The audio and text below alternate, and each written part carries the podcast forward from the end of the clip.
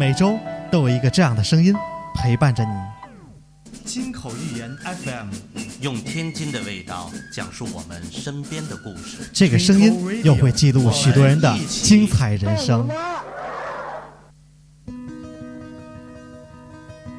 每一个电台都如同那夜空中的一颗星，我们愿做划过你心中的那一颗。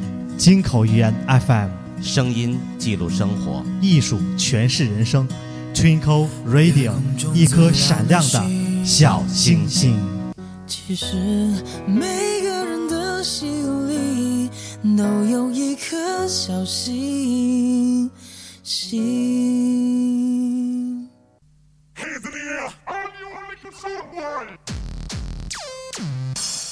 Twinkle Radio。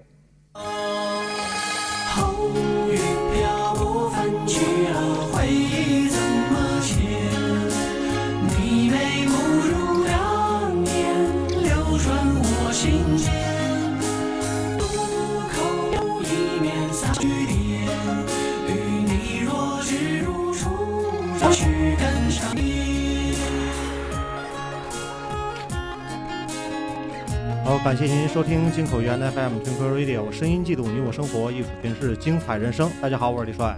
大家好，我是简约。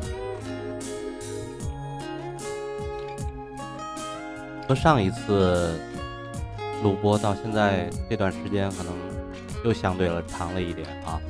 然后今天呢，也是在闲暇时间，我们跟大家再聊一期话题。然后这期话题，我们今天请来了一位嘉宾。可以说，这嘉宾看到我们两个人的时候，都感受到了那种熟悉感啊。然后说我们两个人都没变，但是我们看到了嘉宾，你变得变化太大了啊，长大了不少，长大了不少。四年前和我们录过一期节目，叫《我的假期谁做主，谁做主》，对吧？那可能不会说话了，不会说话了。您变化是挺大的。然后那阵还是一个初中二年级的孩子，然后今年呢，此时此刻手里已经拿到了大学的录取通知书。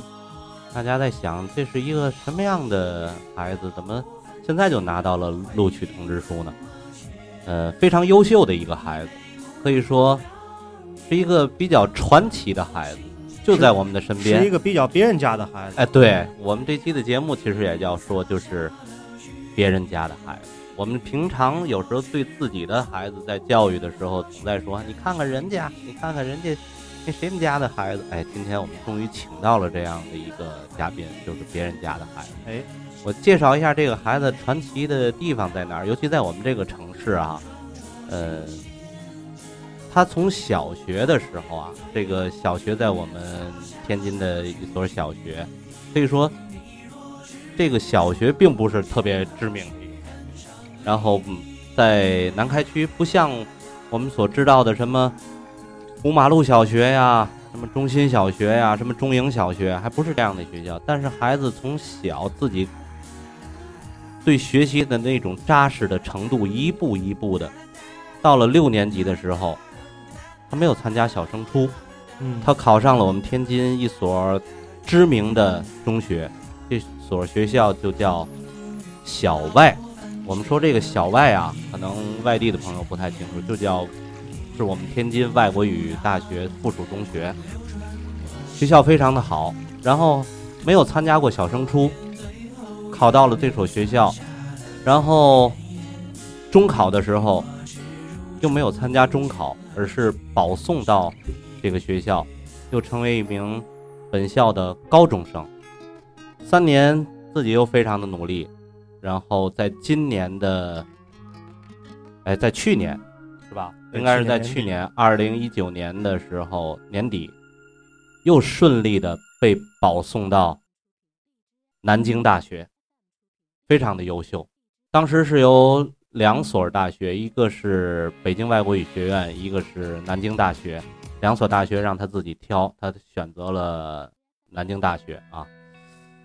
嗯，就是这样的一个孩子，可能我们都没想到，就是哎。他这个没参加过小升初，没参加过中考，没参加过高考，人生当中的三次大考都没有参加，他怎么被保送的这一路的旅程啊？今天我们在这里就想采访他一下，同时呢，让他给我们讲一讲在小外的生活，以及对我们现在准备参加小升初以及中考还有高考的孩子一些建议。的确，他有发言权。这个三个旅程他都是亲亲身经历过的，我就跟大家介绍一下吧。他是我的一个同学的孩子，呃，名字呢我就直接喊他四年前和我们录节目时候的那个名字，就叫大可，对吧？跟我们打个招呼吧。观众朋友、听众朋友们，大家好，我是大可。啊有点紧张还啊。四年前那阵儿跟我们录的时候都不太紧张，呃，现在应该更没有问题了。四年前跟我们录那一期，我的假期谁做主？那阵儿是初二是吧？对，那会儿那阵儿还记得自己有多高？呃，那会儿可能一米七，一米七出头是吧啊，初二的时候是那样一个高度，现在身高是多少？现在一米八八。一米八八啊，快一米九了。也这是音频，视频看不到啊，而且是现在非常流行的一句话，叫“一枚小鲜肉坐在我的旁边”啊。呃，长得像谁呢？我跟大家说一下，有点像哈利波特的感觉啊。你就有这样一个轮廓，然后去听他今天给我们讲述。我想问一下大哥，除了我身边，你你不用自己非常谦虚的说，是有很多人都称为你这就是别人家的孩子。可能因为在学校这边会很少，但是其实，呃，家里亲戚朋友可能会这么说，但是我自己觉觉得可能是还可以。因为我们同学聚会的时候啊，有时候都带着孩子，基本上都是让孩子去看啊，看看大可哥哥啊，大可哥哥这个学习如何如何的好，成为我们教育孩子的一个榜样。那么，我想问一下大可，你小学的学习方法是怎么样一个当时去选择小外？呃，小学的时候我选择小外原因很简单，是因为，呃，南开耀华考不上。不，别别那么说，我我们的同学也都在探讨过这个问题啊，觉得你是没有问题的。然后呢，其实当时是一抱着一个南开耀华考不上，然后我又对济南比较感兴趣这么一个心态，然后最后选择了小外。呃，我觉得其实选择小外其实是一个比较正确的选择，因为小学的时候确实在英语学科方面，呃，确实是比较的，小学阶段比较突出，所以说由于我对英语的这这份热爱，我选择来到小外。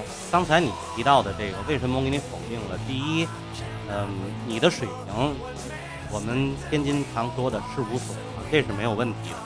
你当时没有选择像一中啊和这个呃耀华啊或者实验新华，是因为你天津的这种教育制度，你所在的区是南开，对吧？对对你也不可能去报考这个学校，对吧？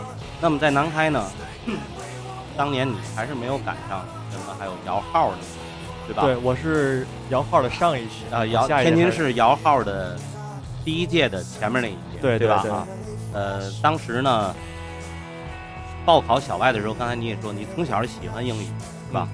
对英语有浓厚的兴趣。对你从什么时候？小学几年级的时候你想到了小外这个学校？呃，是在小学五年级，因为那会儿在上学而思，然后学而思那会儿开始分班，学而思哦那会儿分班分到普通班，然后还有是就是面向小外或者面向南开耀华这种学校的一个、哦一个分班，然后从那时候开始我就关注了小外，然后后来关注小外一些政策，小外的一些形式，然后发现啊小外还挺适合我的。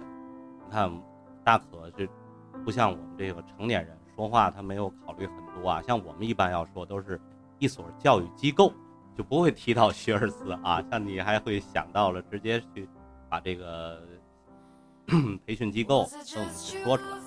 那么你当初报考小外的时候，为什么我们今天还要请你来？可能这期节目，呃，等我们的李主播把它回来上传的时候，应该是一个非常好的时间差。天津今年的小升初的政策哈、大可可能也知道，就是公办和民办同时摇号是吧？对，那么同时摇号的，对于小外这所学校，它的报考的人数会非常之多，对，是吧今年？可能人数也会激增。呃，今年好像是五月呃周六吧，还是周日？五月三十号、三十一号那天开始就网上报，五月三十一号网上报名，对对吧？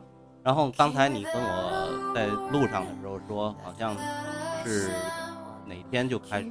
今天啊，明天明天三号，六月三号就开始摇号，是吧嗯？它是以三倍去摇对，三倍这个数量，入围啊。那么正常是招三百二，三百二，那就是说九百六十人以上，然后就就需要再去摇号，然去摇号。是九百六十人的入围，对吧？对。那么九百六十人的入围之后，再有一个面试。面试环啊节，我为什么想说？因为我的孩子在当时也报考过小外啊，就是那一年还要看很多的证书，对吧？像剑桥要英语达到五级以上，剑桥是三级，然后还有是普通那种考试有一个五级，五级，然后还有一些什么奥数啊，或者计算机的一些。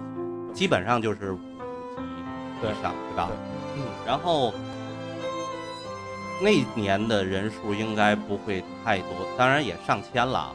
呃，你能跟我说一下最近两年的人数状况？近两年好像是三千五千左右是人数，然后三千五千，对，你好像还有七千的，好像是有，好像去年还是前啊年的哈。呃，今年的人数应该会比他还要多，我觉得今年会更多，对吧？？因为你各个区的民办它也摇号了，对吧？所以说大伙还是想去一个就是私立一点，就是纯民办的那种感觉。他认为就是说我的这个孩子还是要，呃，分数都在同一个分数线之内的，对是吧？呃，咱一点一点说啊。现在此时此刻，我们李主播有点事儿，因为一谈到这教育问题啊，他就把这问题都交给我了。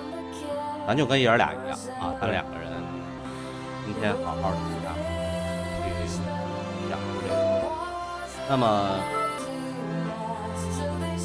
在录取，现在不叫录取，就是入围，对吧？对入围面是试是在哪天？三号，三号下午明天下午对啊，我这个是很严谨的。然后入围的数就出来九百六十人，对吧？然后在几号就开始面试？呃六号六号面试啊，八号就出结果，是对吧？基本上结果就出来了。对，能跟我们给我们一点干货吧？啊，就是考小外这种面试一般考的是什么？呃，我觉得其实考小外面试最大的，就是它的最大的一个要求，其实是看，呃，敢不敢说，而不是说的对不对。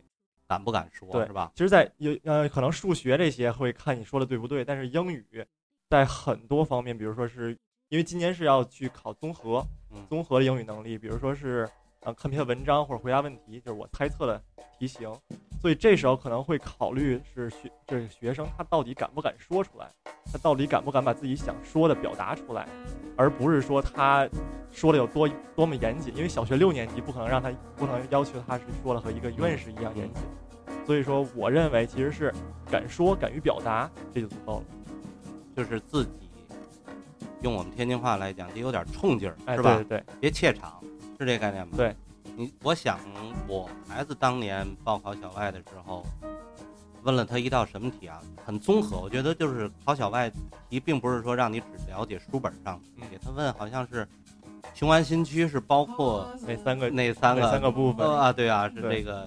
你像大人有时都记不住，对吧？就其实说实话，那年看到这那道题以后，然后我有点懵，因为我不知道。啊，你也不知道对，但是当时可能我已经上初二了，啊。然后就你不用，你不是这你叫个大人来，他也不见得，对吧？对，这个你不关心时事的话，你也不太清楚。就是你关心了，你也不可能把这三个说的那么清楚啊。这就是说你的知识面的问题，对吧？像，呃，可能会不会今年有很多的小升初、中考还有高考都在围绕着一个就是疫情话题，是吧？对疫情这话题今天会很热。啊，对，会很热，然后肯定有很多像国家的这种伟大，嗯，还有这个医护人员的这种奉献精神，对吧？等等一系列的各行各业的在在这样奉献，呃，同时在写关于自己如何去坚持，对吧？对对歌颂嘛系列。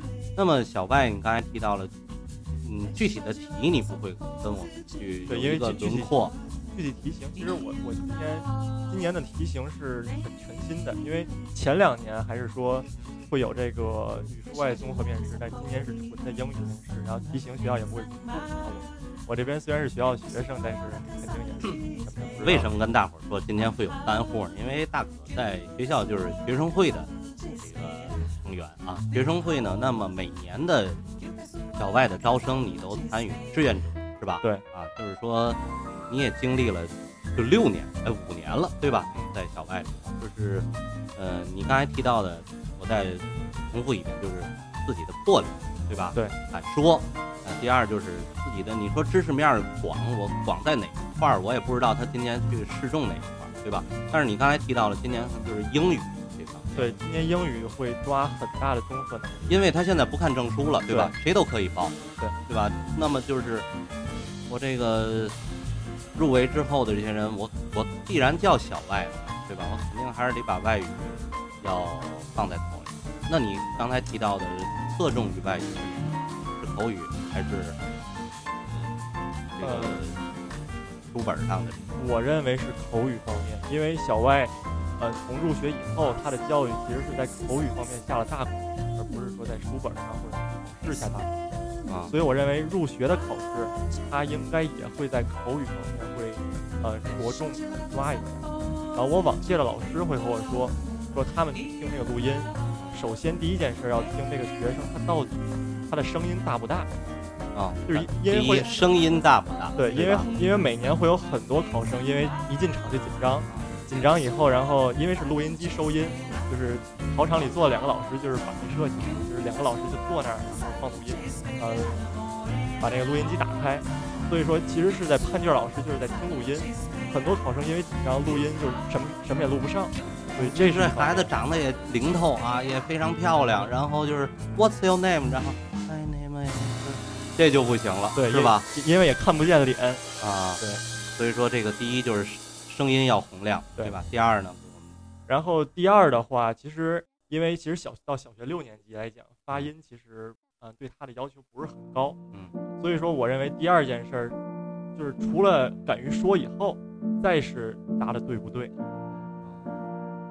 那还有一个就是你所表达的过程当中，现在你六年级的小学的这个英语，它水平也不会有多高的一个水准，对吧？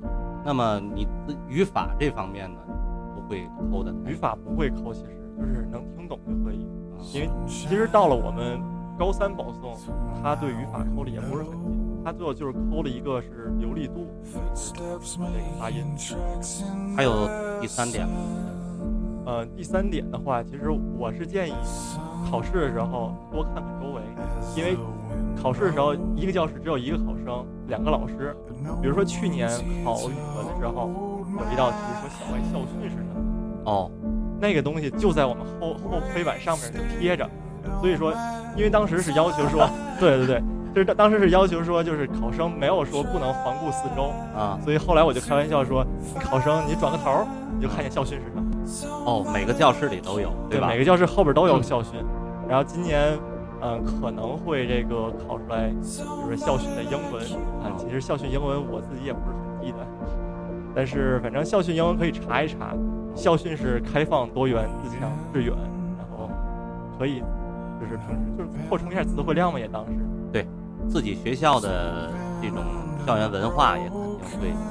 你既然想考我的学校，你爱我的学校，你肯定得了解我比如说像考耀华的，要知道“勤朴忠诚”这四个字是什么意思。都每个学校都有自己的校训啊。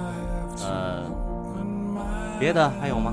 第四点吗？呃，关于考试的话，别的我认为可能就差不多了，就差不多了啊。因为其实他因为他考一个综合的，所以是就是靠日常的积累。还会考那样的题吗？像雄安新区这个这个，我觉得有可能，但是但是它是英文考试啊，那英文考试它肯定会更偏向于英文哦一点。，从始至终的问答都是英文。对，因为今年是只考英语，不考语数。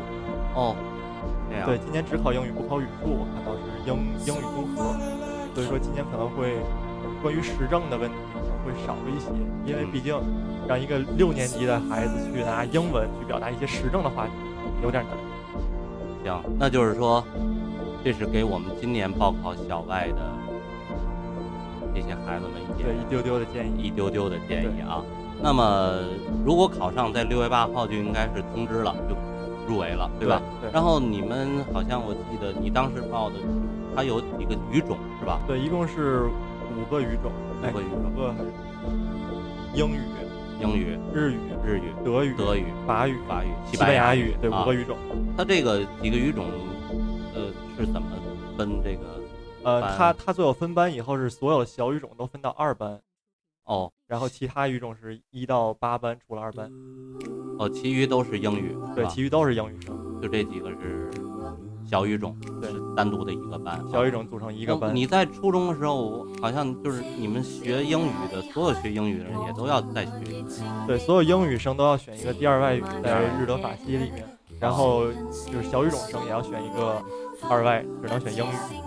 哦，你当时选的是西语是吧？对我当时二外是西班牙语。那阵儿我记得我还逗你了是吧？这说话都打嘟噜是啊，吧？对，那那那会儿说的那个羊肉串辣的不辣的，啊，对对对对对。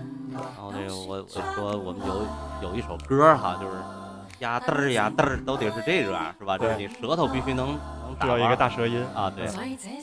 英语咱就不说了啊，咱这个听众们五湖四海啊，我们有很多国外的，你给我们说一段西语啊，西班牙语，说一段西，呃，你就说一句也可以，咱比如应该你现在的这英语，外语水平没有问题，说任何话都能翻译，你就给我们说一个，呃，祝听口语言越办越好吧，行吧？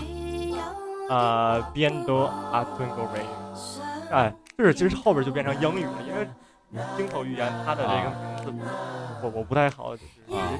我这样吧，我要不在节目里教大家一句吵架用的话，啊，行，就是比如说一个男的和一个女的吵架，然后男的就男的经常到最后就是比较直男的一句话叫啊是是，全都是你的理，啊，这句话叫呃，tienes el 哦，tienes toda la razón del mundo。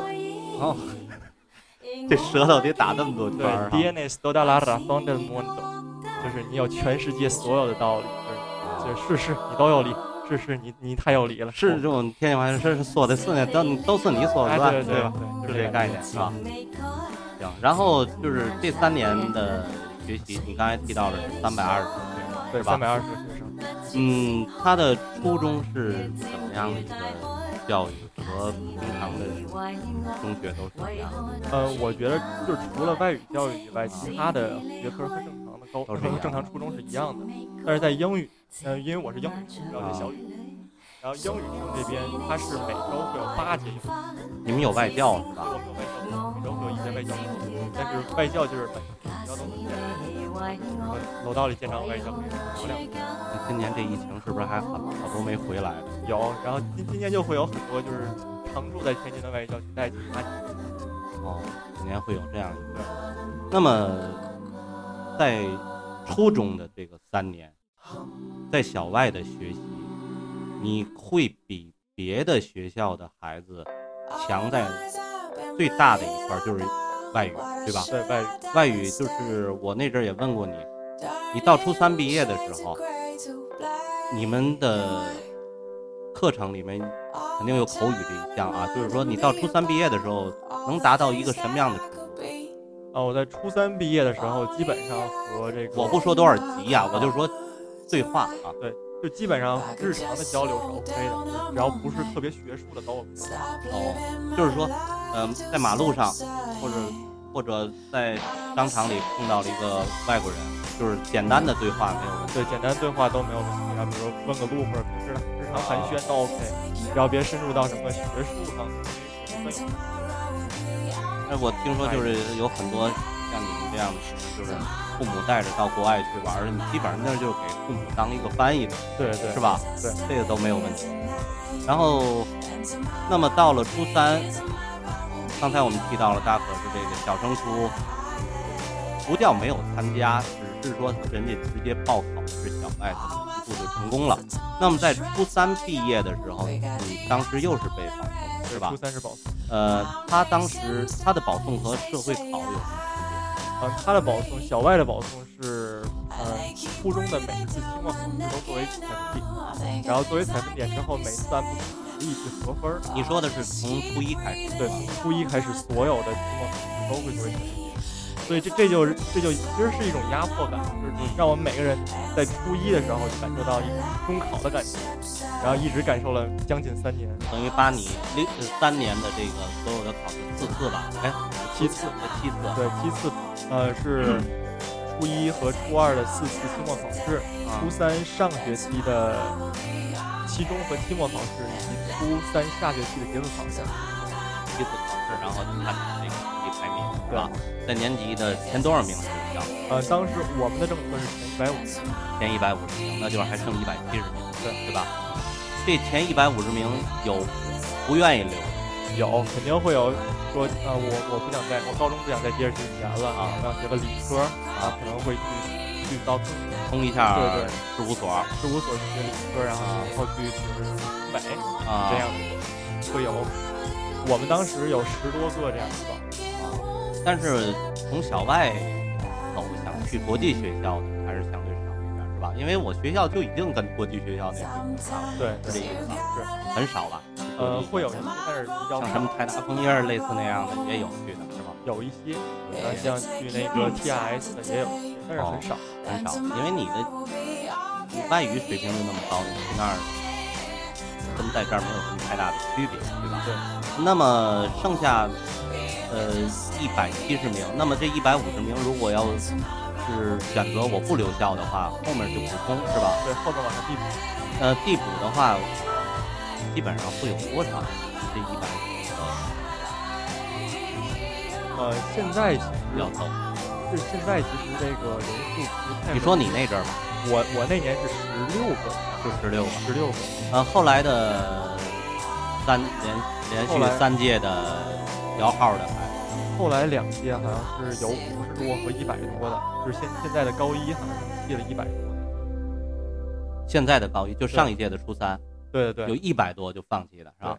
哦，但是今年的初三弃保人就比较少了，因为今年初啊，我听到的消息是今年初三因为是疫情原因，嗯，所以说弃保人数变少了。变少了。然后，呃，我们学校老师聊天说到，说就是，呃，今年弃保的人有后悔了，后悔的原因是就是刚弃保，学校刚刚宣布啊，你们这帮人弃保了，你们这帮人就是确定不保送了，然后两天以后，市里来通知说今年中考人数加了一万七，啊，对对对。对，所以今年今年弃今年弃保的人会有一部分人后悔，这个我在后我在后悔，我在想回来，这不行。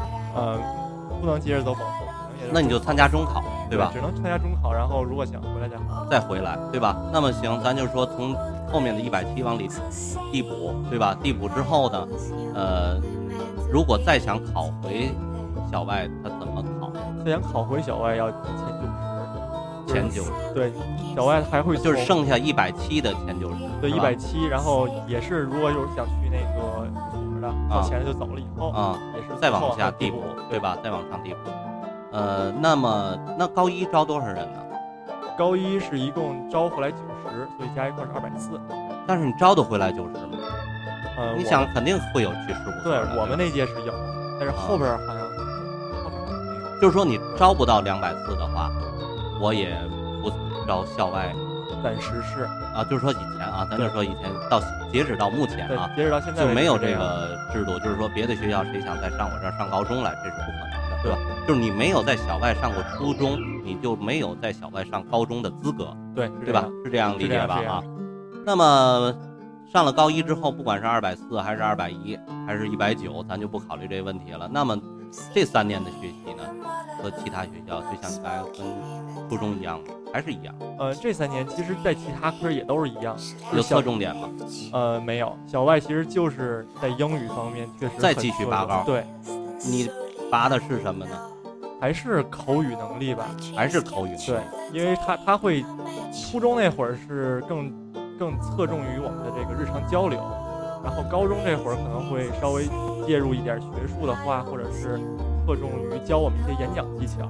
就是初中那会儿可能就是短话，初中那会儿就是短简短交流，一人说个一两句话那种。但是高中会比如说给一个 topic，然后进行一个大段的描述，大段去这个评论。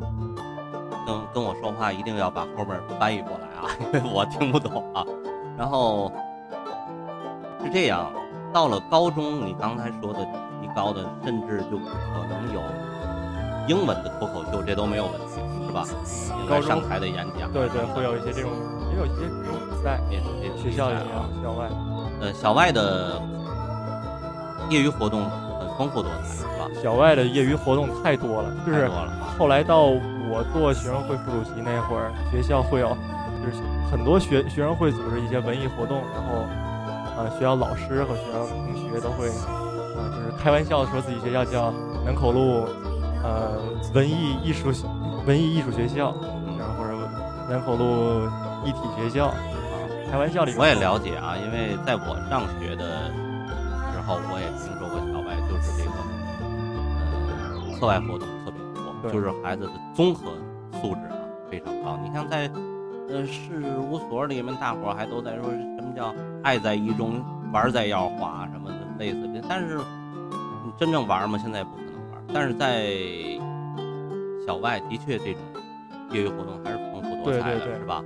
基本上可能每个月都会有那么两三次活动，啊，像艺术节啊什么的都有，是吧？艺术节每每年都有，每学期好像都有。啊，体育呢，什么比赛各了有篮球联赛、排球联赛、各种联赛。呃，然后这三年就像你说的，这这个英语的水平，就现在你就是已经高三毕业了啊。对。那么现在能达到一个什么水平？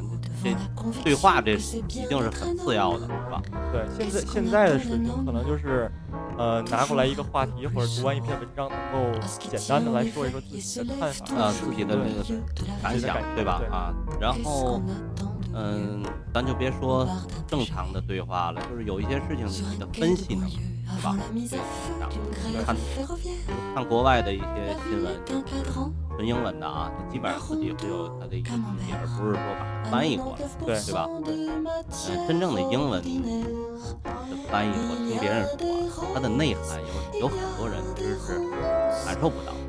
对，确实会有这些，就是一些一些细微的感觉，就是啊他他会用不同的对，然后中文也会用不同的词汇去表达一个同样的意思，啊然后就会有细微的差别，然后可能一般就是去 get 到那个点。它有没有像咱中文这样，就像比如说，咱俩约定今天下午三点见面，如果我到了你没到，你等着我的；如果你到了我没到，你等着我的。他到没到这种对对，他他？他不会到这样。还不会到这样啊但是他他只会比如说就是相同一个意思，他会有很多词汇，比如说那个捏、掐、蹬，这个这个薅，这是不同的词汇。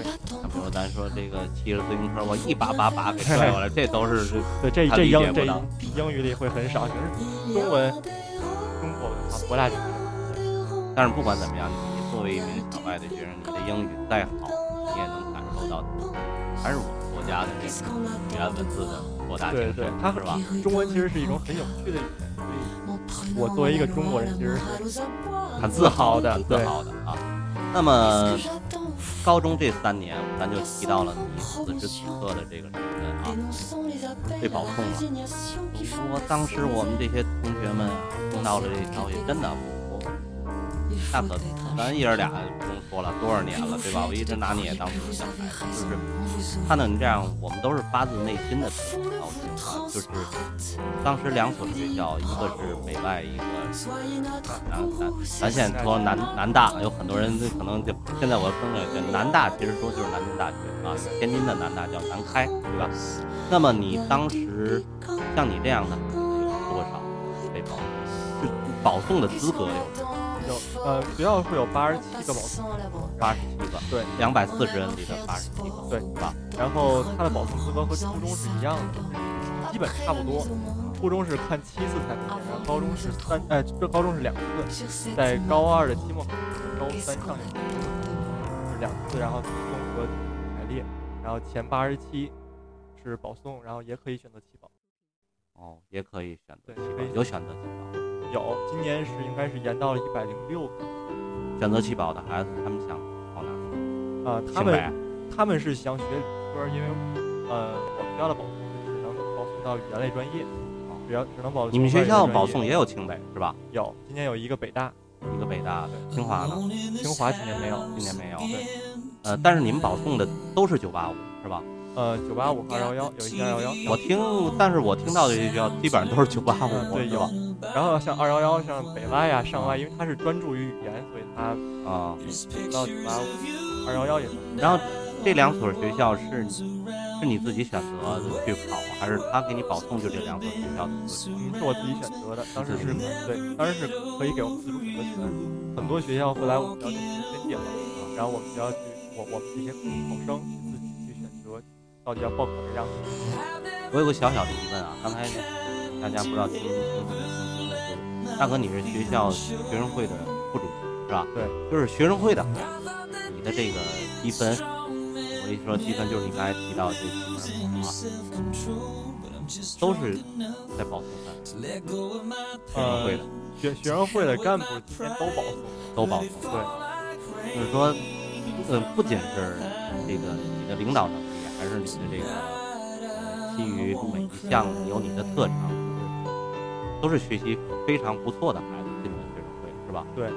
在小外，我记得在你小升初的时候就跟你说过，还记得吗？就是一定要进，嗯，对吧对对，这个对人的这几年来，你的综合素质是非常有用的啊。对我当时就是听您的话，初一时候就进了学就进然后学生一直到高三才退休。我跟你比不行，我非常惭愧，我是一直在学生会，你的家长也知道啊，但是我的学习不优秀，呃，但是我能跟你讲，在一个学校的学生会里面，尤其像你们这样的学校，呃，有这些业余活动，对你的锻炼是非常重要的，对吧？直到你现在即将迈入大学的校门的时候，你肯定不出阵，对吧？现在是啊，我不出阵，我肯定就是我锻炼的言表达，我脱离。对，他会锻炼很多。那我问一下，你那个学生会主席也保送了是吧？学生会主席也保送，人家保送的，呃，学生会主席在西安交大。西安交大对，都是九八五，是吧？然后今天咱先说到这儿的时候，大家我们今天就要先说的这第一个就是大可从他的小学到高中，这是十二年的这个奋斗的一步一步的，最后得到了应得了这个荣誉，拿到了这样一个录取通知书。呃，九月份开学啊，现在这这些日子就没有什么事儿了，是吧？然后自己，呃我我听说上周六哈，自己已经把驾驶证取下来了。对，今年今年十八岁是吧？十八，啊，十八岁成成年礼了啊，这是现在听着真的挺羡慕啊！真的，你现在此时此刻就咱两个人的时候，我我就回想这六七年吧，就这一路走来，想现在十八岁连驾驶证都，自己拿着一个这样好的一个大学录取通知书，你对你这十二年吧，我想问一下，你有遗憾吗？呃，十二年来讲，会有点点小遗憾。嗯。我的遗憾是在于高一的时候，整整体十二年学学习生涯，其实我对于我高一是挺惭愧，然后有一点小遗憾，是在是你我我先打住一下，这个咱们的遗憾是对所有听众说，发自你内心的，你别想象的是这个讲出这个想法，因为高一我喜欢一小女孩，然后那个没跟她，这个这遗憾不是没有，我我高一的遗憾是没能好好利用时间，啊，也也是，其实很很多，包括现在的高三考生，他们都会就是想到他们以前没有好好利用时间。我高一确实高一一年就在玩耍中度过，然后高一那会儿写写小说，写写歌，然后当时去参加新学竞赛，然后还没拿奖，然后就那一年过得挺惨淡的，所以那年其实是我十二年来的最遗憾的一年，是最后悔的一年。因为那年还是是玩游戏啊，你那阵儿应该也是青春期呀、啊，对对吧？对，别忘了这个是青春期的变化。哎，我记得咱我还真没注意到你是什么时候变的？初三还是嗯，初初三，初三是啊啊！你想你一变声的时候，这个作为一个男孩子，他肯定有青春期。呃，那么你说这遗憾真的挺挺刺痛我们在座所有人。你这个，你你你现在都这样了，你还遗憾？那你要不遗憾，你你现在你的目标有变化吗？我我要是那年要是，其实我的大学目标没有变化，因为我挺热爱南京大学，然后所以我选择这边。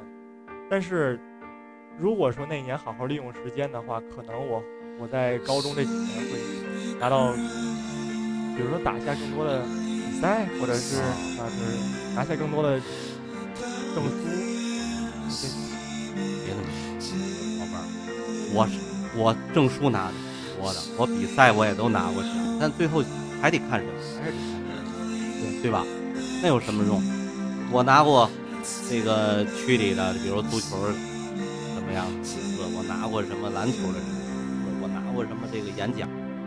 现在回过头，你让我去，还是拿着学习成绩，对吧？这个你的遗憾可能是怀念那段青春如何再丰富多彩一点。我这么总结，对吧？啊，我想再丰富一点，可以可以对吧？对是吧？但我认为这应该没有，这无悔。你现在已经这样，你才十八岁，对吧？你后面路还很长很长那那这样说的话，我这十二年，嗯，没有遗憾挺满足的，啊，对没有遗憾。挺满足的。但是我不知道大家你听到没有？大可是一个，如果说优秀的孩子，我们说是有目标，但是我说这句话可能有一点，这个词儿不知道好听不好听，但是是有心计的。我在小学五年级的时候，我就目标我想考小学。我跟你讲，我身边的所有的朋友，我还没有哪个孩子在小学五六年级的时候就我想考哪个，都是在变的，甚至他不知道。你比如他孩子，他有他他有他的伟大的这个志向，我想是考一中，还是想考成开，我想考耀华，对吧？他是在变的，他也不知道他是有什么想法。那么你在当时就已经想到了考小学。对，对吧你上了高中的时候，你刚才提到了，为什么你想？你上高一的时候你就向往，对我在高一的时候就是，呃，第一目标是追求这个保送，然后第二目标是追求南大。每个人的想法都不一样。你比如我的孩子，他上学的时候，你小妹妹你也知道，他那阵儿还想考北影和中戏了，对吧？后来又改了，不行了，我我没有这个天赋，我我现在想考传媒，他都是在变的，他也不知道那个学校最终的就业方向对吧？但是你一直有你自己的一个想法，所以说我想跟嗯，对孩子来讲，还是应该有一个特定的目标。你有这个目标，你才可以一直往前。对，我很迷茫，我不知道。你看现在有很多的中学的都是在变，有很多的，你像我现在了解到的，当时呃就愿意考一中和耀华的孩子，我就喜欢这个繁华的地段，对吧？我就喜欢这个学校的食堂，我就喜欢出了门就有大悦城，出了门就有世纪都会，对吧？他喜欢那种繁华，但是后来不一样，他们有的人就在想，我想去南开，为什么？它有历史悠久的文化，它出过多少届几位总理，对吧？你现在这就是一个人，他的是在变化，当然他的这个目标越变越好，但是它不固定，但是你非常的固定，这就是一个勇往直前的一个目标，对吧？嗯所以说我跟别人不一样，就在这儿了。那么刚才我提到了，大可现在已经拿到了这个录取通知书，等到九月份就开学了。对，呃，你没有选，你当初选择北外和南大的时候，你没想到这个距离的远近，没想。嗯，距离远近其实也在考虑范围之内，但是因为现在高铁啊什么都啊很发达，所以所以对对对于这到那儿五六个小时嘛，对吧？所以这个距离可能父母反对过吗？没有。没反对对。我我父母是持着一种，呃，你乐意报哪儿就报哪儿，他跟我说一声。你对你父母的了解和我对你父母的了解都差不多啊，对吧？这个他们也是非常尊重孩子的想法。对，那么现在我刚才提到了，利用这段时间自己把驾驶证。那么还有一点非常羡慕，就是自己那天在网上又建立了一个什么，就是课外班是吧对，？我们几个同学去做了一个那个线上的那个培训。线上培训啊，就跟呃周围的这些孩子们这样参加高考，还有中考，有，还有小学的，还有小学的，给他们补习一下，是吧？对，这个真是非常的优秀啊！你们这个给他们讲就是普通外语还是别的科呃，都都有吧。都有？对，因为我们也不只是英英语就很突出，可能别的科也会有啊，。我知道你数学最最好是吧？对我我数学，我数学比英语要好。对啊，你数学比英语还要好，是吧？但是一步一步走来，有很多人啊，我原来也身边也经历过，但没有像你这样的三次大考都没有参加考过的人。但是你后悔没参加过一次重要考试吗？我说这话有点欠打。哎，不不不，没没关系，没关系，说这话有点，我会给你圆，我会给你圆。我我还真后悔没参加中考。后悔没参加。对，我想参加次中考，因为中考那种气氛可能会有一些感受吧，就是考场那种气氛。但是后来因为是这个学校要求必须要参加第一次高考，感受了一下。但是第一次英语高考那个气氛，其实它也是没什么感觉，而且今年的这个疫情感觉可能更不一样，是吧？而且是大家会抱着，就是我们考生都会抱着一个随便的。你后悔，这不叫后悔，就是你也想，你的愿望想参加一次中考，对我愿想想参加一次中考，想感受一下中考的那种感觉。比如啊，咱打个比方，你在小外上了三年的初中，如果我们天津的政策是也允许参加中考，呃，你没有留校，你真考个五百七八，你走，呃，我不走，你不走我我真的不走，我会留在校外。就是，呃，如果说把我现在的心态我不走。你不走，对，就是说你没有在那个一百五十人里面，你然后考了五百七八，嗯，就是南开一中药华你随便挑，什么重点班你也随便挑的情况下，你也不对，我会选择不走，会选择留在校外。再回来。有考这么高回来？够呛，好像还真没有，还没有吧？还真没有。啊。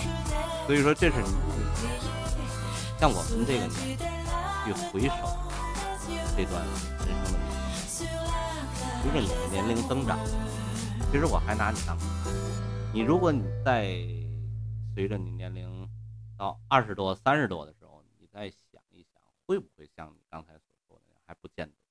如果真是考了五百七八，说还回到，可能到那时你又一个改变。也也有可能过几年之后就会有这个思想上的。但是你，咱此时此刻就说你的心情，你非常想参加一次中考，对，然后看看你的这个呃，现在咱就要说了，现在说的你的这个一路的旅程哈，你给我们现在即将中考和高考的你所积累的六年的经验。小升初咱就不说了，因为现在小升初的命运不在于自己的手里。对对对，我现在这么总结，对吧？对，像你当时还是有自己的命运，对吧？你下一届就开始没有自己的命运我下一届开始摇号了啊，对吧？对摇号，但是你想去民办校，肯定要达到一个分数线是多少，对吧？那么现在不一样，全都是民办和公办一块摇，咱就说中考。你对中考即将中考的孩子啊，今年是七月十八号和七月十九号，嗯、这段时间你希望他们怎么去做？呃，我们还有到中考可能还有四十多天的时间，还有四十七天，对，那就是这四十多天，其实我是建议大家，首先不要熬夜儿，把这个作息时间调整好了。比如晚晚上，像我一般是大考之前都会，大考之前一个月左右都会那个九十点钟就睡觉，但是可能中考中考生因为现在要学的东西挺多的，文科嘛，所以可能做不到十点多就睡，但也十一点差不多。就是千第一件事千万别熬夜儿，第二件事儿，我认为我我先问你一个，啊你知道你小妹妹现在天天几点睡？啊真不知道，十二点多。像昨天啊，还是十一点四十就睡了，早上起来是五点多就起来继续写作业。学校还在留言，主要现在确实学校给的压力也挺大，到对啊尤，其是前面那个疫情期间，然后停课那么长时间，啊，学校可能也会给这学生特别特别更大的，比往年更大的一种压抑。那你刚才提到是小外在初三在云集考试的时候作业留的还行，但是你们现在初三的孩子要刷题啊，对，初三孩子确实要刷题，但是什么一飞冲天了，对。什么大黄本儿了，但是我的个人建议其实是刷块儿，就是很多人会在这课间时候啊，我觉得啊，头一节课我学困了，第二节课那个怕下节课接着困，所以课间起来溜达溜达。对，但是我我的建议是晚上睡觉时间都放到晚上，然后休息的时间也放到晚上，而不是说把所有时间都放到课间。而课间，比如说十分钟，或者大课间有二十分钟，或者是中午吃完饭回来以后会有相当长一段时间，可以利用这段时间去刷刷题。然后晚上的话，到了正常的时刻该睡觉该睡觉，因为毕竟是马上就要临近这个大考，调整一下自己的作这是息时间。第一点啊，就是说这个把时间安排好，是吧？第二呢，呃，第二件事儿的话，我是建议大家到现在，从现在到中考期间这一段时间，上课一定还要跟着老师走。就是我自己我自己发现的一件事是，呃，哪怕这个之前我已经特别特别清楚的知道了，可能老师讲的和我自己知道的也一模一样，但是如果我不跟着老师走，我会我的成绩会有相当大的下滑的。所以说我建议大家其实上课还要跟着老师一起走，因为老师会传授一些他们对于考试的一些经验和技巧，所以这是很。呃，对了，这点我想问一下，在小外初三毕业的时候还参加体测吗？参加啊，你们的保送是在参加体测之后是吗？哦哦，您您是说保送生啊，啊？保送生不参加体测，连体测都不参加对就是我我保送生就拿到那个十八分的学校给的那个体测那个分数，所以我啊我们拿到就是所有小外保送生都是那种，呃，拿到了全市中考最低分，所有都十八分那样。哦，那小外有加分吗？也加分也没用是吧？对，都没有意义啊。对，行，咱小升初呃中考刚才提到两点，第三点呢？呃，第三点的话，我是建议合理安排自己去做的练习。现在有很多练习它是，呃，难度不一，所以最后还有四十多天，所以我建议其实大家是按照自己的能力去，不要去做那特别拔高的题，不要做那特别简单的题目，稳定住自己的心态，然后这样到时候就能发挥的更好。然后就是考试的时候，比如说深呼吸呀、咱咱当然家长比如穿个旗袍，穿个灰色、黄色的衣服那啊再样啊，对吧？？一中的校服就是。对，家家长把一中校服穿上。呃，我想是这样，初三的，觉得人生当中第一次改变命运是小升初是中考？中考呃，我觉得其实是中考，对，所以这就是我为什么刚才说，我想再参加一次中考，感觉一下他们那种可能马上就要被被自己就是命运掌握在自己手中，他们那些人的心态一种感受的一个氛围。呃，你还跟我说过，好像像天津市重点的这些中学了，英语的口语，但是你刚才说好像语法这块儿可能绝对不输小外的，对，只是甚至我们会觉得我们的语法是输于他们的，有时候。嗯，就是他们的就是书本上的教学还是非常严谨的，嗯，你们还是对口语的训练比较对，因为我们更强。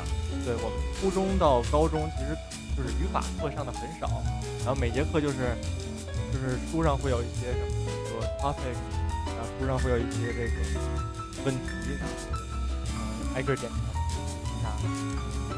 所以说语法课会很少，但是口语课会很多很多。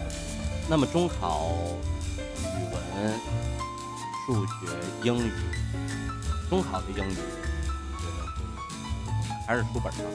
对，中考英语是就是在书本上，中考、高考其实都基本都在书本上。还是在书本？对。那我想问一下，最后一门这个物化的综合哈，呃，一般你了解你认识的这些这发过来一般是先写化学还是他们他他们会先写物理，先写物理？对我我问到了，他们会先写物理。对，然后至于什么原因，好像我写物理的人，对，反正我我问到的是写写物先写物理。呃，如果让刚才提到的参加一个，你认为真想考上理想的中学，咱说是非常好的啊，十九所啊，还是二十五所？你认为这个门儿在扣分儿应该扣多少分儿？应该有希望的，还是必须的？呃，我我觉得如果说必须的话，先说语文，语文其实就是作文儿扣几分儿，因为我我离中考稍微有点远了，对这个政策，就是就是他他这个分值把握有点儿有点儿生疏一百一呃差不多。算不错的了，对吧？我觉得语文应该是这五科里扣分最多的一科，扣分最多毕竟他的啊作文会扣十分，了，对吧？对，他的扣他的作文会扣很多分，数学呢，数学最多扣四分。觉得得达到一百一十六，对数？学我我觉得也就是，呃，是填空吧，填空有一道格点题，那道题可能会扣点分儿，然后就一百一十六差不多。还有手头就有计算器啊，再接着说，英语你别按小外的整，你就觉得正常的英英语的话，我觉得扣分儿啊，那就是一百一十五，对吧？对，剩下那两门呢，让物理和化学得能达到多少？也就最多是各扣一道选择题，各扣一道一道选择题多少？二分，二十，各扣就是再加两个九十八，对吧？这样的分是五百三十七五百三十七。啊。这个孩子再加上三十分的体育，嗯，五百六十，这基本上就是十三所随便挑了。对这基本上也是十三所的重点班的，对吧？嗯，这是给中考的建议啊。临近了，现在还有一个多月的时间，三十多天，高考。你是今年的高考生，你现在多你你现在心态是怎么样一种心态？别人快高考了，我现在在家。我我现在其实就是我我我不会去多想他们的，就我和他们没有人对你有有你知道吗恨，羡慕嫉妒，没有恨啊！你说对，确实就是我我平时会很少和他们去做这种对比，因为是其实都在一个起跑线上，只是我赢在了现在像你这样的的有多少？八十七，八十七个对啊，八十七，然后再加点儿出国的人，有九十多个人，九十多个。九十多个人。今年由于这疫情，出国想法减少的人多吗？呃，出国前会少一点，但是毕竟这个出国，呃，除了 AP 那边，然后普高就是我们普通高中这边，他出国基本上大部分都会走绿色通道，啊，绿色通道是在我们保送地区，对他们对他们的想法改变其实不是很多。嗯，你们还有一个国际学啊，在高中对对，在高中部有一个那个 AP，都在一个院儿里，在一个院儿里，他收费挺高，它收费挺高，但分儿要的高，呃还可以，能达到多少？五百。我不太了解 AP 那边，就是他他们像事务所的水平哎呦会低一点，会低会低，十九所差不多。差不多，对类似于像呃比二十再稍微差一点儿，呃，差不多吧，差不多了。啊，也也都是学习非常不错的。嗯，AP 那边学习都都挺好的，对因为他们会从高一就开始进大量的外教课，然后从高一就开始学微积分。他们有保送，他们他们是直接就考大学，考国外大学，不能考国内。不能考他们是不能考国内，除了是国际生，比如说考个那个我们学校 AP 那边有一位国际生，他他不是不是中国国籍，那他就考上了清华和英国的帝国理工，还是帝国理工？学生也有外国人。对，是学生外国人，外国人，哦外国人。那么高中三年现在面临的这个高考的情况下，你的心态，你对他们有什么？因为你你没有参加高考啊，对吧？咱不给人介绍经验了啊。那么你想对你的同学也有准备参加高考，对吧？你想对这届高考的同学们想说？呃，其实最最就是说的说一句挺那个，挺大大部分人都会说的一句话，就是放松心态。但是真的放松心态这件事儿，稍微有些难做到，稍微有些虚无缥缈，但是确实它很重要。就是在高考考场的时候，在高考的考场上，真的把自己放松心态，然后把自己正常的水平发挥出来，这就。嗯，整体来讲，今年的高考、中考以及小升初的孩子们，你能认为他们真是和往届相比很不容易的一年？嗯，今年由于这个疫情的原因吧，然后所有时间都会往后顺延，往后拖，所以他们确实他们挺不容易的。如果此时此刻啊，你还是参加中考或者参加高考的一名学生，你说心里话，就以你的水平啊，代表了一部分的水平，你愿意时间往后推这一个月？我是不愿意时间往后推这一个月的，因为如果说复习到可能复习到五月份，基本上，呃，除了比如说像像语文这些就是不好拿捏分数的这些学科以外，其他基本就复习的差不来零了，差不来，就是大部分大量的题也都已经见过了，然后大部分它的题型我已经很熟悉了，然后到了六月份去考，那会儿的心态可能会比七月份那会儿去考更轻松一点，因为推迟一个月，肯定心里会增加一些焦虑。我身边的人，我也听说过这样一种，能学习稍微不错一点的孩子，看着早点考，对吧？因为这段水平跟再往后错一个月没有什么太大的对对但是对基础差的这些孩子是有用的。对对对，就是基础相对差一些的，他们去，呃，这些同学他们去复习，可能是尤其是理科，啊，推一个月可能会对他们的影响挺大，就是他们的成绩，如果他们真的利用好这一个月，他们的成绩可能会向上拔个三五十分都有可能，有有可能。那你觉得这个中考和高考往后推这段时间，嗯，作为一名学生，心态会有变化？我觉得会。如果说我是一个考生的话，我的心态确实会变得焦虑，因为我每就是很多人都会说，就是呃最难受的一段时间是等待的时间，就是当当自己感觉啊我的水平已经差不多了，或者说复习到一段阶段，都会有一种感觉就是，呃我再怎么复习也就差不多这意思了。到这段时间去等待这一个多月去考试的时间，会越来越焦虑。所以说，我觉得确实会有一些影响。嗯，我还想问一个问题啊，咱就是换位思考，我也是一名家长，你觉得你所学习的这十二年当中，父母对你的帮助和影响大不大？父母的影响，我觉得是最大的。呃，我的我爸和我妈平时在家是他们是分工的，嗯，我爸主要管我生活，对我妈主要管我学习。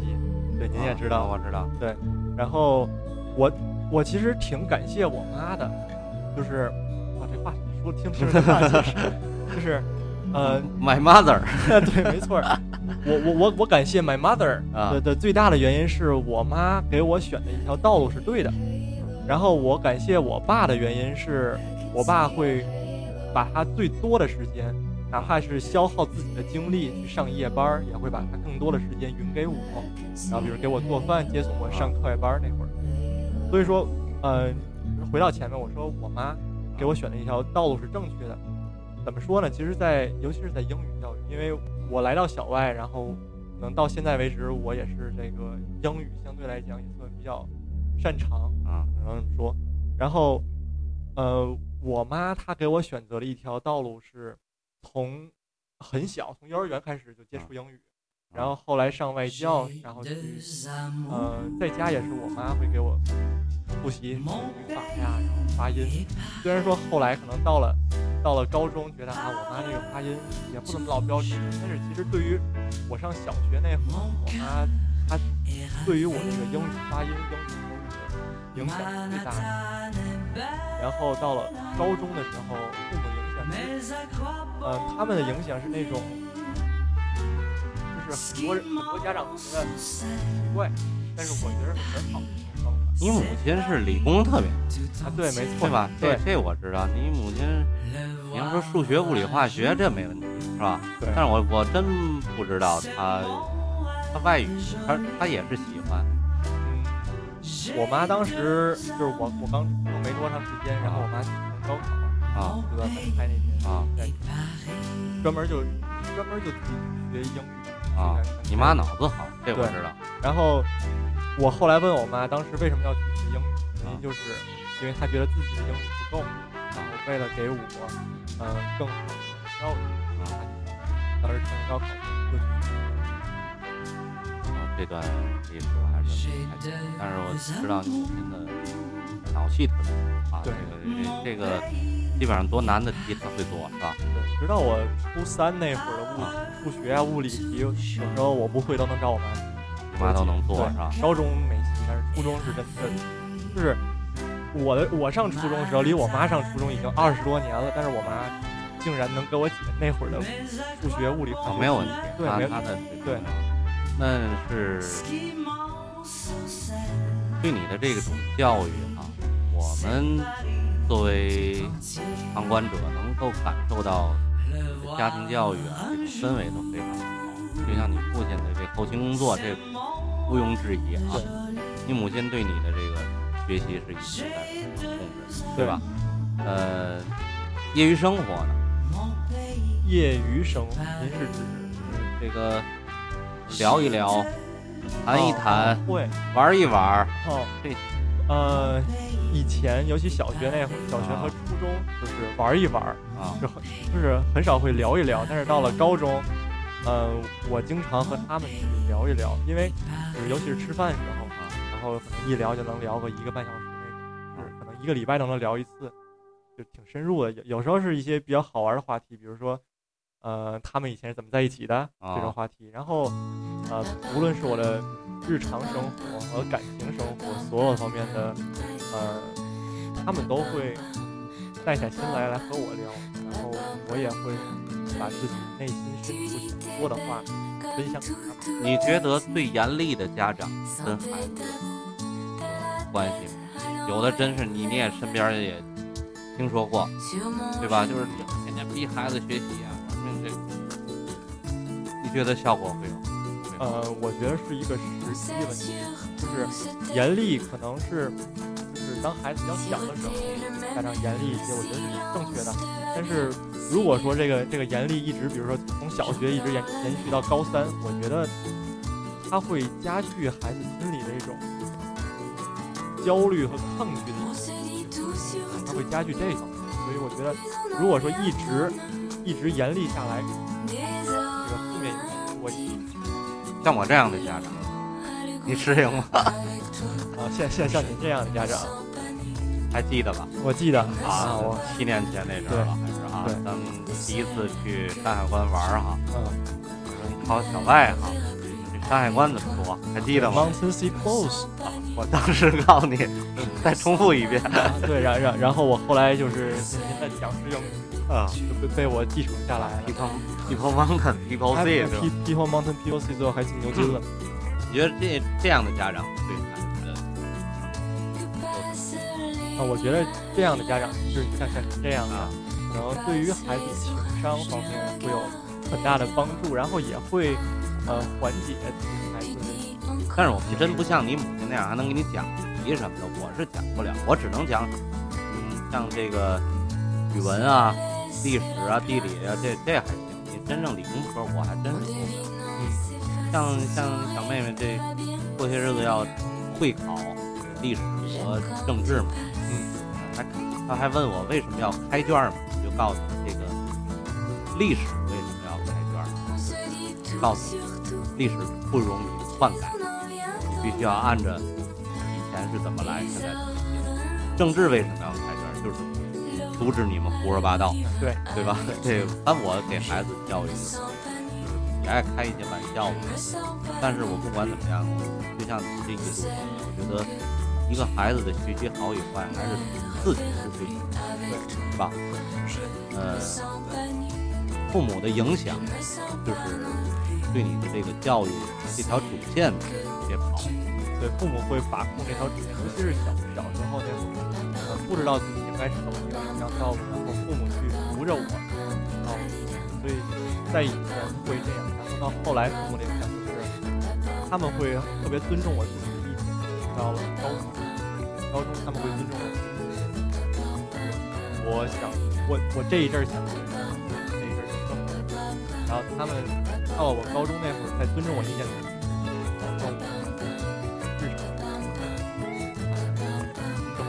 像你父母跟你平常也聊吗？这些哪个明星怎么样？哪个这个这个娱乐节目怎么样？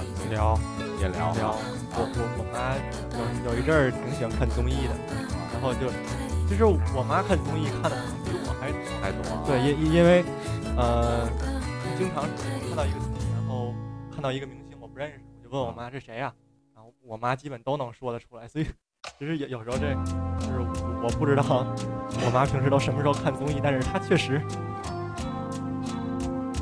我觉得这也叫业余，对吧？对，可以了解。就像你刚才提到的，在小外的这种业余生活，我我相信啊，跟你们的这些同学去聊这些社会上的这些都知道，是吧？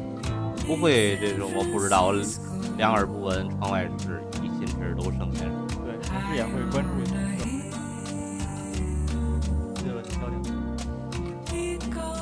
那今天聊的少了啊，第一次到我们这儿做嘉宾是四年级啊，初二的。你觉得你上一次和这一次三个是三个小时？对，上一次三次，这一次三次。呃，如果说上一次跟这一次的区别，可能是说，其实没什么区别。这次说话也挺幼稚的，然后就是这一能次，讲一些心得了。对，这一次最大的就是可能上了高中这三年，然后会有一些呃不一样的学习，会不一样的日常生活，可能会相对于年前会有一些些的那你真正的这一路走来，你觉得你苦是会有，的我乐是我喜欢的方式，就是你觉得你这一路走来值吗？对？值值值对吧是值的，就是那就是说我没有什么呃遗憾，的，可以吧？刚才你提到了一个遗憾，我也给你解释了，这不叫遗憾，对吧？这个回过头来，事情已经走到这，你这一路，你说你后悔没参加过一次女考，但是你知道有多少人羡慕你，多少人嫉妒你。所以为什么我我我刚才说我要我要跟自己说出来会欠抽啊？对对对对对，这倒就是说，呃，不管怎么样吧，人生当中旅程十二年的学习，回过头来，像我们现在走向社会了，永远别给自己找一个我当初要怎么怎么怎么样啊。现在最多的人还是那句话，我当初我应该我要好好学习，我就不是现在这个样子，对吧？但是你现在你应该就是没有这么遗憾的。我这十二年真是自己一步一步的走下来。对，今天呢聊的非常多，我能感受到一个孩子他的从小到大，当然也是从小成都的时候啊，像一步一步一步的走出来。今天在这里就想让他们分享一下常说的这个别人家孩子的经验，一个就是将考小外的孩子干货。如何去考？考上了这样的学校，如何去生活，对吧？对，啊、这是一个最主要的。那么你对自己大学的生活现在有什么憧憬吗？